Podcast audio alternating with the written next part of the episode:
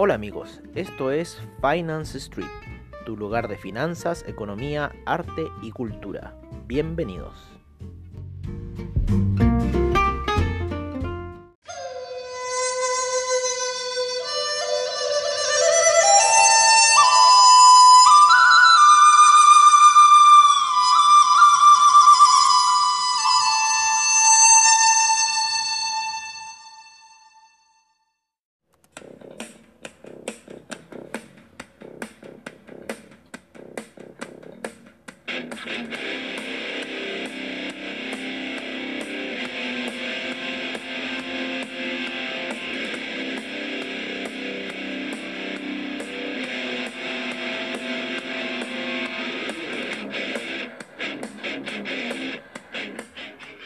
Amigos de Finance Street y bienvenidos a esta sesión de cierre de mercados como siempre al estilo de Finance Street. Y qué mejor que con Prong, una canción de los años 90 por allá por esos tiempos para traerles un poco de lo que ha pasado en el mercado, de lo que creemos que va a pasar en el mercado, aunque este eh, cierre de mercados, esta semana de cierre de mercados, nos pilló hoy día bastante volando bajo, porque como pasaron la elección y todo eso, no nos preocupamos de una noticia fundamental muy importante que ocurrió hoy día, y que era el non-fan payroll, el cual salió eh, mayor a lo esperado. Eh, obviamente que iba a salir mayor, por lo general era la situación que se daba entre los... Eh, entre los centros de esquí, ¿no es cierto? La generación de los empleos en los centros de esquí y principalmente, eh, bueno, lo que se ha dado en el tema de coronavirus y cómo ha estado un poco la situación y de eh, lo que ha sucedido en, en el tema de eh, el, desempleo que se ha generado, los negocios que se han caído, todas esas cosas que ha generado un poco el tema coronavirus, ¿no? Entonces, ¿qué pasa? En, en base a eso, la creación de empleo para este non-fan payroll fue mayor. Eh, porque por lo general siempre era bien baja, 180 y algo mil, 170 mil, y claro, coincidía con la creación de empleo en centros de esquí. Sin embargo, los centros de esquí todavía no están operando, por lo general empiezan a operar eh, a eso del Thanksgiving, ¿no? Ahí empiezan, pero ya en esta etapa se han iniciado contrataciones, ya están listos un poco de cómo se va a desarrollar la temporada, ya, ya, están listos los puestos de trabajo, o sea, ya esa, esa situación ya la vienen trabajando desde agosto en los centros de esquí, ellos ya vienen contratando a la gente desde esa fecha, ya en la fecha de Thanksgiving ya se pone todo a andar. Entonces salió un poco eso esperado, eh, esa situación de empleo que yo por lo menos siempre he visto en Estados Unidos que se genera en esta época, por lo menos al parecer dio bastantes luces buenas en este non-fan payroll, con lo cual también empujó eh, empujó un poco a lo que es la tasa de desempleo, que la tasa de desempleo eh, salió bastante baja. O sea, eh, el non-fan payroll salió en, en 638 mil nuevas peticiones eh, peticiones que hubieron eh, de non-farm a las 600.000 que se esperaba, o sea, números redondos estaba esperando el mercado, porque nunca se había generado una situación de como de tanto eh, euforia para este non-farm payroll, porque por lo general siempre era al revés, o sea, era una situación de que eran como ciento y tantos mil empleos los que se iban a generar, pero nunca 600.000, mil, y todo tiene que ver con toda la paralización que ha habido con el tema de coronavirus.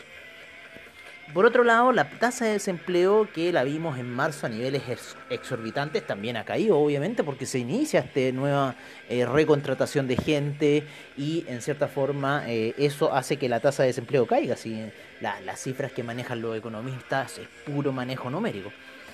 Así que, bueno, es un poco esa la situación que estamos viendo eh, con el tema de de lo que se ha estado dando, eh, el tema de coronavirus, el tema de eh, peticiones del de non-fan payroll, el non-fan payroll privado también salió bastante alto, los 906 mil eh, nuevos non-fan que es alto, porque estas son las peticiones que hacen los, eh, los, los, ¿cómo se llama? Los, los, grandes centros de esquí o, o, como les contaba, ya cosas que ya se vienen eh, lucubrando desde antes, desde agosto, para lo que se viene la temporada de invierno en el continente eh, norteamericano, ¿vale? En lo que es la parte norteamericana del continente americano.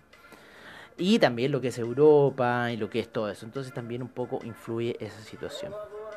Oye, eh, bueno, en vista de eso, el non salió bastante bueno, sin embargo el Nasdaq quiso caerse hoy día debido a un poco a la situación que ha llegado eh, durante la semana. Voy a ver un poco la, vela de la semana pasada. Nosotros estábamos prediciendo quizás una caída. Sin embargo, eh, la expectación que ocurrió en Estados Unidos fue mucho más alta, generando una vela potentísima en lo que eh, fue la semana todavía está el conteo de votos, todavía hubo mucha oscilación en lo que fue el oro, mucha oscilación en lo que fue el euro, el franco suizo, el dólar index, otras divisas también como el yen que no vemos tanto, pero ya está bajo niveles de 104, con lo cual se está valorizando, hay una desvalorización de la eh, divisa norteamericana, del dólar index como general, que responde un poco a la divisa norteamericana. Y ahí, bueno, Javierito, nuestro némesis, que ya hace tiempo que no lo logramos porque ya hace tiempo que no, no, no, no escuchamos su, su, webinar. Entonces lo tenemos así ya. Chao, Javierito, con tu, con tu opinión. Estaban buenas, pero en realidad, si no vas a ser humilde en tu vida, chao, Javierito, ¿no es cierto? Con ese némesis, auf Oye, pero bueno, volviendo un poco al tema, que siempre, siempre Javierito es tema, entonces por eso un poco no, no, nos molesta. Me molesta la situación eh, de, de, traders, eh, esos traders así como... Eh, hace muchos capítulos atrás que habíamos dicho estos traders jóvenes que salen así al mercado y creyéndose la última chupada del mate. Y como que su opinión vale, ha yo ocho años de trading. Bueno, oye, entonces, eh, volviendo al tema, el, el, yen, el yen ha caído, el, el, dólar australiano, creo que parece que cambiaron la tasa de interés, también hubo variación en el dólar australiano. Eh, en el euro yen siempre también hay alto movimiento. La libra también se ha apreciado, ¿no es cierto? Entonces, ¿qué pasa? El dólar index ha caído y, la oscilación que tuvo durante la semana fue brutal. El Nasdaq hizo una vela brutal, brutal, brutal, brutal en lo que fue eh, el tema de la semana. Así de brutal, una vela tan brutal como la que hizo eh, cuando rebotó, ¿no es cierto? Aquella semana de ahí marzo, cuando rebota el índice para ya salir del hoyo en que estaba cayendo toda la paranoia que se estaba generando.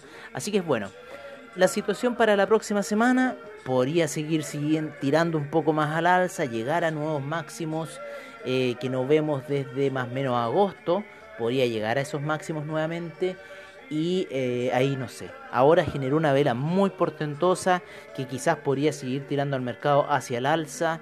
Pero está el tema Biden, está el tema Trump, sé qué está pasando, aquí hay mucha especulación, toda esta vela es de especulación, entonces eh, es un poco lo que se ha generado en el mercado, el, el, el, en cierta forma esto lo habíamos comentado con otros traders de que podía darse esta reversión que se generó esta semana en los índices debido al tema de las elecciones. Era como algo como que estábamos esperando y como que esas cosas que uno las predica, las predica y de repente se nos olvida. Se me, se me olvidó, completamente esta reacción.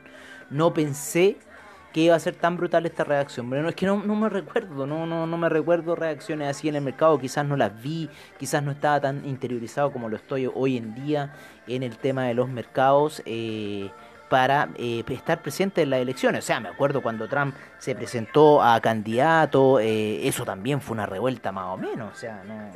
O no, cuando Trump salió, a ver, fue como en esta fecha también hubo una oscilación de los mercados muy fuerte y cuando sale Trump los mercados se disparan de forma descomunal. Entonces, bueno, no sé, no sé lo que está pasando. En realidad, eh, Biden es un tema de impuestos, eh, entonces eso va a perjudicar un poco la economía. Trump era de recortar impuestos. Bueno, hay algo muy, muy ahí pasando. Estoy tomando una copita de vino porque es ya el último día, tengo que reposar de todo lo, lo, que nos hizo el mercado durante la semana. Eh, fuimos ganando balance, sin embargo, equity fuimos cayendo, entonces tenemos que recuperar equity. Pero como sabe nuestro amigo Cogote ahí, podemos poner un 0.5 Nasdaq, ya está más tranquilo, estaba poniendo lotes de Nasdaq un 0.5 Nasdaq ya en 100 puntos es bastante violento. Imagínense un, lote, imagínense dos lotes. No, si Cogote, te salvaste, Cogote, los dioses están contigo.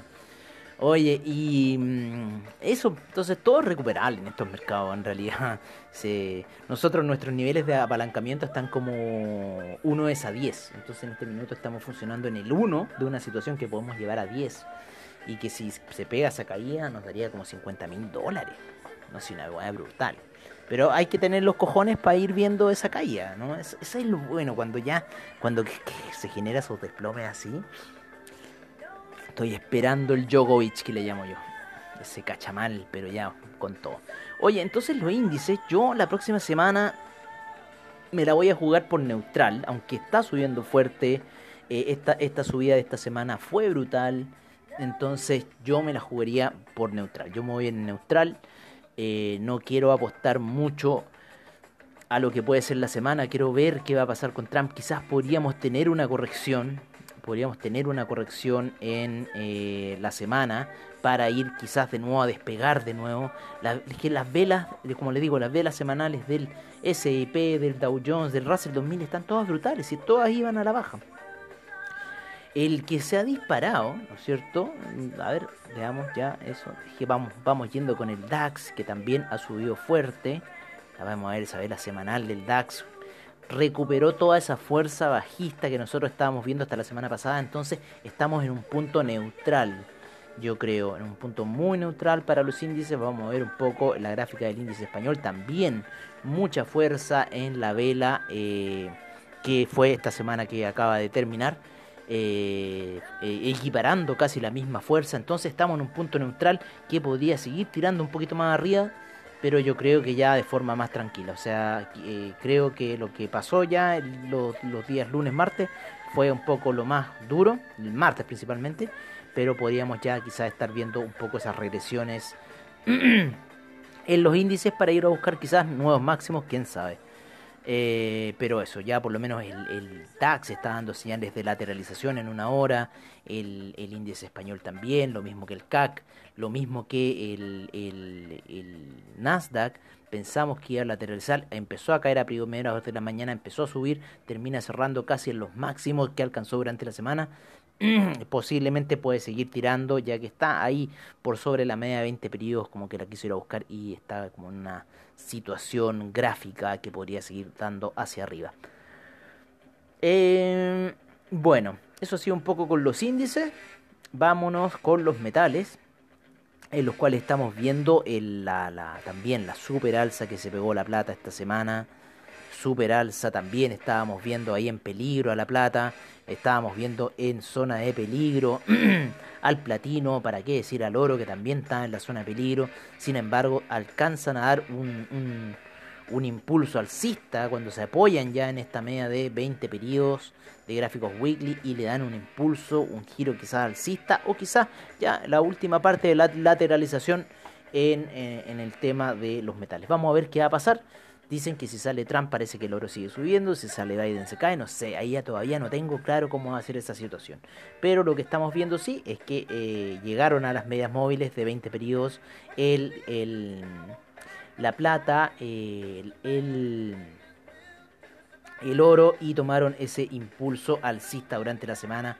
Hubo unos latigazos que quitó a clientes del camino, amigos míos, los sacó. Así que hubo que estar ahí muy alerta. Nosotros teníamos menos apalancamiento, un 0-1. Sin embargo, ese 0-1 nos salvó, porque si hubiera sido más no hubiera podido tirar hacia afuera. Fue, una cosa, pero ya de loco ese día. Fue un latigazo de la muerte, fue a buscar gente y se la llevó el oro, se la llevó la plata. Eh, el platino parece que también se la llevó. A ver, ni tanto, es que el del oro fue brutal, el del oro fue brutal. El cobre se las llevó, el cobre se las llevó, se llevó gente el cobre también, pero no tanto como el oro, si es que el oro fue brutal, amigo mío. El cobre no está dando señales de que quiere seguir subiendo. Nosotros también estamos con esa apuesta. Creemos que podríamos terminar por sobre los 3 dólares con 20 para eh, finales de año. Esperemos. Pero por sobre los 3 dólares yo creo que sí vamos a estar terminando el año con el cobre. Esperemos. Todo puede suceder. Ustedes saben cómo son los mercados de cambiantes. Así que cualquier cosa puede pasar.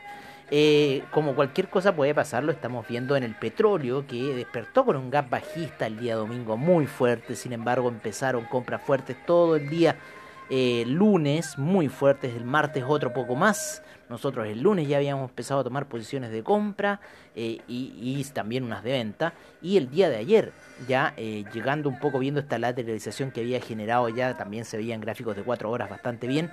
Y en una hora empujó hacia abajo, sin embargo llega a la media de 200 periodos y se apoya ahí en un gráficos de una hora. Quisimos meter una venta, pero por lo más probable que nos hubiera tomado el stop loss.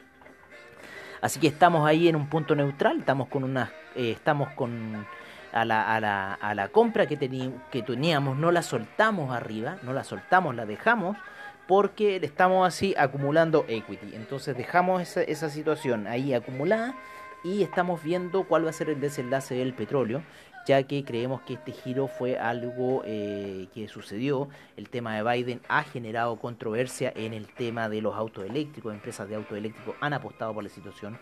Otro tema que se generó importante fue que el día miércoles, ¿no es cierto?, la llegada de la, de la gráfica a la media de...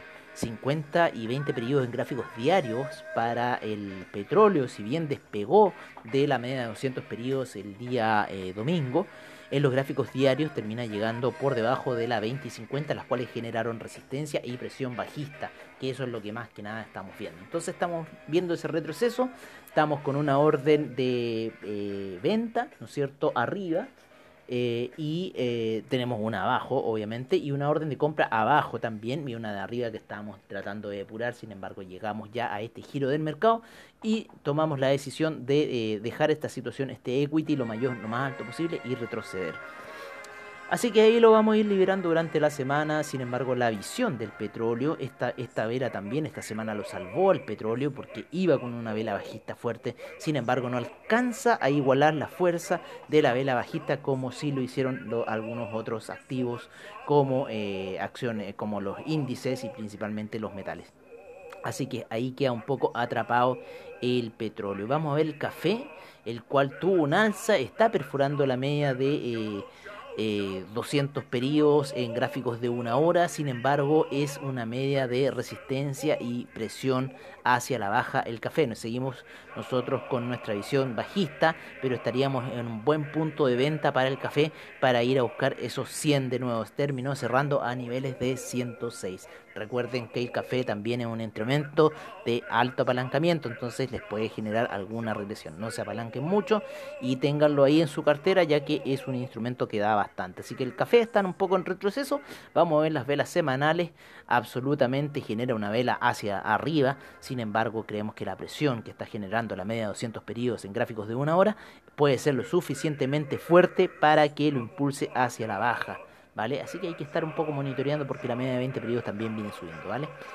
Em, vámonos con eh, los secuaces del oro, el euro, el dólar index, el franco suizo, ¿vale? O quieren que nos vayamos primero con los hidrocarburos. Terminamos cerrando con los hidrocarburos, ¿no es cierto?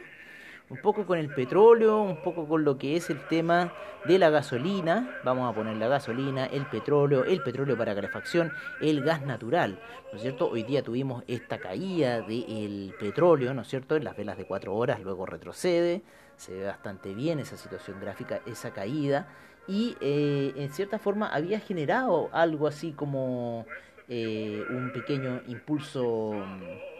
Eh, un pequeño impulso alcista eh, en, un minuto, ¿no? De porque estamos viendo un poco esta correlación eh, inversa, ¿no? O sea, si el petróleo cae, el gas debería subir una correlación, un experimento que estamos haciendo aquí para ver eso. Sin embargo, termina cerrando un poco hacia la baja, el gas termina cerrando niveles de 2,88 y muy cerca de la media de 200 periodos que ya se encuentra de 4 horas, de gráficos de 4 horas que ya se encuentra en 2,82.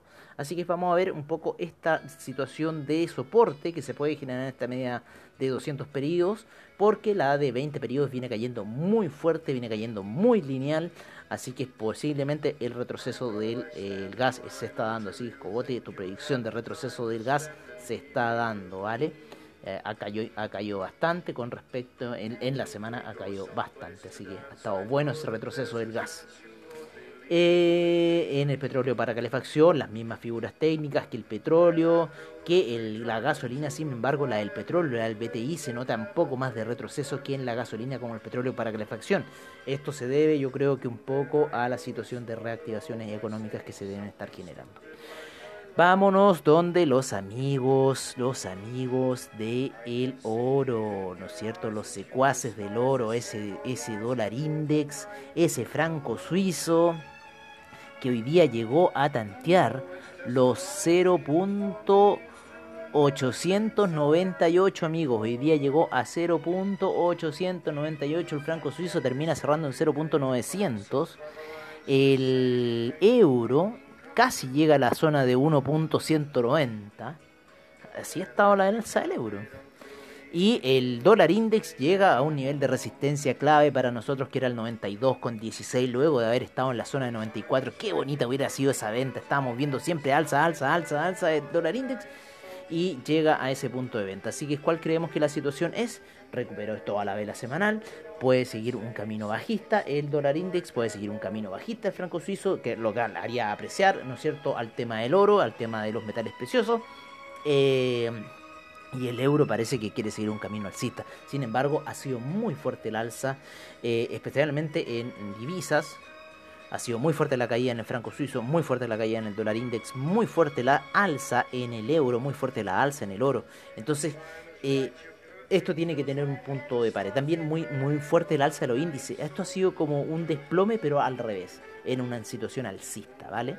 Entonces, ¿qué pasa? Que tenemos que fijarnos un poco en esas señales y quizás ver que podemos llegar a niveles de desgaste y quizás empezar un camino alcista pausado para el dólar index, pausado para el franco suizo, una caída pausada para el oro, una caída pausada para el euro, para ir a buscar algunas situaciones de soporte para ver si esta situación de lo que se presente post elecciones de Estados Unidos, post recuento de votos, post de todo lo que tiene que ser, eh, eh, va a nivelar un poco la cosa. Lo que ha pasado esta semana ha sido eh, brutal, ¿no es cierto? todavía no se define la situación, sin embargo, Biden ya es como tiene la mayor cantidad de votos que Trump. están saliendo videos ahí que, oh, que la recuenta mal de votos y algunos redneck andan haciendo de la suya. Así que bueno, vamos a ver qué va a pasar el fin de semana. Va a ser clave para el tema del conteo final de votos eh, y del tema de quién va a ser netamente el presidente de los Estados Unidos por cuatro años. Menos mal. Oye, eh, vámonos con el Ethereum. Puta, el Ethereum, Ethereum, el Ethereum se sigue escapando, amigos míos. El Bitcoin está lateralizando, pero el Ethereum se ha escapado, pero de forma brutal. Está en 4.64, sigue subiendo, nadie lo quiere parar ha reventado ese 3,83, cómo ha subido, cómo ha subido el, el Ethereum, amigos, más de 100 dólares. No, yo creo que 100 dólares por lo menos ha subido en esta semana. Eso es brutal. Estábamos hablando de niveles de 300 y tanto. Estamos hablando casi de un, un 33% por lo menos, ¿no es cierto? Eh, lo que ha subido el, el, el Ethereum. Vamos a verlo un poco en CoinGecko para que nos den los datos más certeros de lo que en, realidad ha sido el alza semanal, ¿no es cierto?, de las criptomonedas que por lo general vemos que son el Ethereum, el Bitcoin, el Tether, bueno, el Tether ya sabemos la historia de Tether, pero veamos la variación en 7 días de eh, Bitcoin, ¿no es cierto? Eh, ha sido de un 16.3%, el Ethereum un 18.3% en la semana, Ripple un 7%, Chainlink un 8%, el Litecoin un 13%, el Cardano un 14.5% en la semana, en lo que va 7 días contados, ¿vale? Ha sido, sí, en lo que va 7 días contados. El Stellar ha subido un 8.4%, el Tesos un 6.6%, el Neo un 3.1%, el IOTA un 3%, el Dash un 4.4%, el Bitcoin Gold un 6%, el Bitcoin Bowl se sigue hundiendo, está rebotando, ya está en niveles de 70, pobrecito Bitcoin Bowl que ha sufrido estas últimas temporadas, le ha tocado duro a Bitcoin Bowl. Cardano ha tenido muy buen desempeño durante los 7 días, eh, han habido alzas aquí en 24 horas, pero esas no se cuentan mucho. Pero las de 7 días fueron así, amigos. Eh, los principales ganadores han sido Ethereum y luego Bitcoin. Han sido las principales alzas.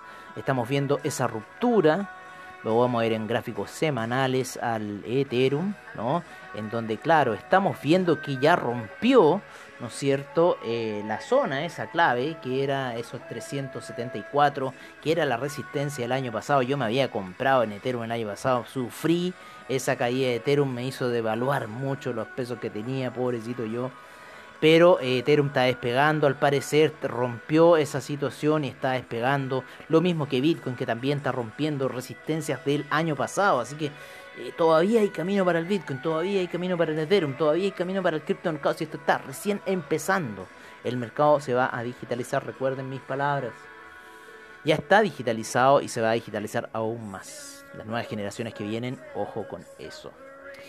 Bueno amigos, eso ha sido todo en nuestra sesión de cierre de mercado de día viernes 11, 6 eh, de noviembre del año 2020, año del coronavirus, años de encierro, años de Finance Street.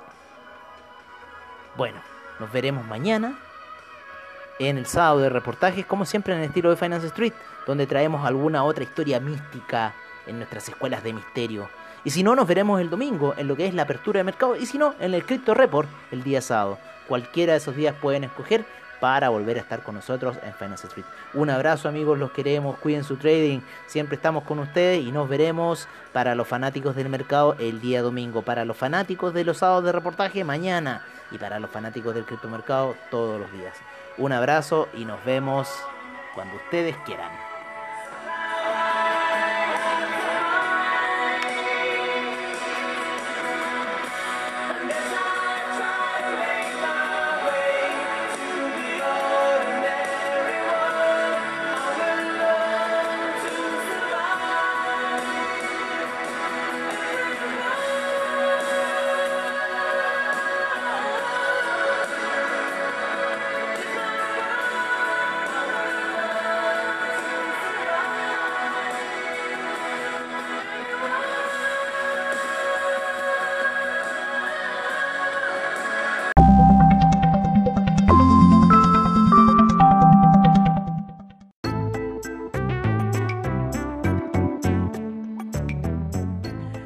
Amigos, eso ha sido todo en nuestra sesión de cierre de mercado en Finance Street.